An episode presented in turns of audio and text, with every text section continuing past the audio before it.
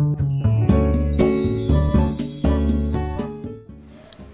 はようございます。滝真由子です。今日もラジオを聴いてくださりありがとうございます。今日は7月18日火曜日連休明けの朝ですね。昨日もすごく暑くて皆さん体調など大丈夫でしょうか？えっ、ー、と私は昨日娘の友達が家に遊びに来てくれてあの2人ですごく楽しい時間を過ごしていたように見ていました。あの娘の友達のお母様ともいろいろ話もできましたし、えー、子供同士が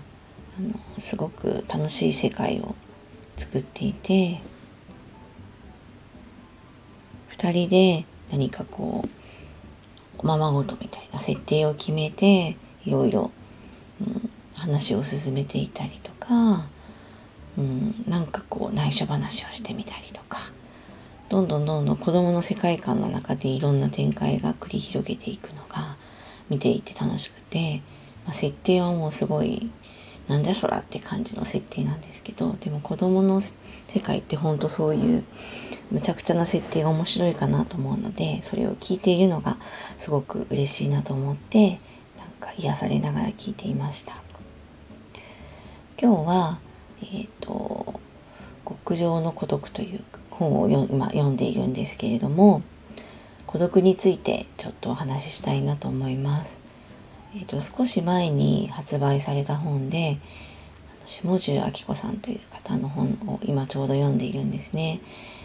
であの孤独ってすごく寂しい言葉に感じるんですけど私は今子供もいますし一応両親も健在なので厳密にあの天涯孤独という状態ではないんですが、うん、そ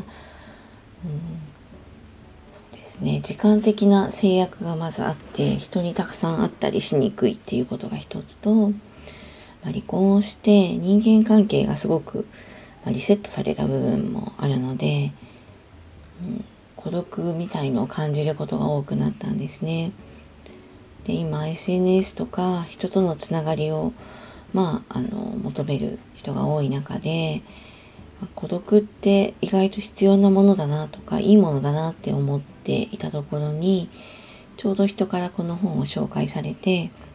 本自体は少し前の本なんですけど、あの、書いてある内容がすごく腑に落ちて、何かプラスのエネルギーをいただいたので、あの、嬉しく思っています。で、離婚をして、うん、孤独って最初、なんかすごく不安で、どうしようっていう感じもあったんですけど、うん、そのうちあの、孤独がちょっと心地よくなったというか、自分の時間をまず自分で自由に使いますし、無駄に誰かに奪われることもないので、うまく考え方を切り替えて、自分で、えっ、ー、と、プラスに生きられれば、これは孤独はいいもんじゃないかと。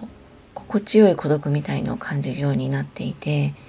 でも孤独が心地いいなんて私ちょっとおかしいのかなと思っていたんですけどこの本を読んでなんかすごく腑に落ちました。で私はもともと人にこう尽くしたりというかサポートするのが好きなタイプだったんですね。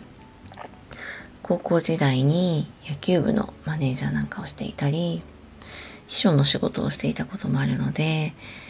誰かのサポートをすることで、まあ、自分が喜びを感じるような部分がすごくありました。ただ、あの、世の中にはまあそれをちょっとこう搾取するようなタイプの人もいて、そうなると、もう自分がどんどんどんどん搾取されて、えっ、ー、と、見放されないために、誰かに見放されないために頑張りすぎたり、まあ、無駄に評価を得るために自分をこう押し殺すようなところが増えてきてしまって、どんどんちょっと疲弊してしまったんですね。で、まずはこう自分を大事にしたいっていうことをすごくちょっと思う中で、子供が生まれて、子供を最優先にする生活がスタートする中で、うん、もう回らなくなってしまったっていうのが大きいかなと思います。で、子供に自分が見せたい背中というのが必要だなっていうのを思ってきて子供に偉そうなことというか、まあ、しつけをしたりねするような中では自分がそれができていないのに口だけ自分が言うみたいなのってもう一貫性がなくてすごく嫌だし子供に言葉が届かないなってすごく思ったので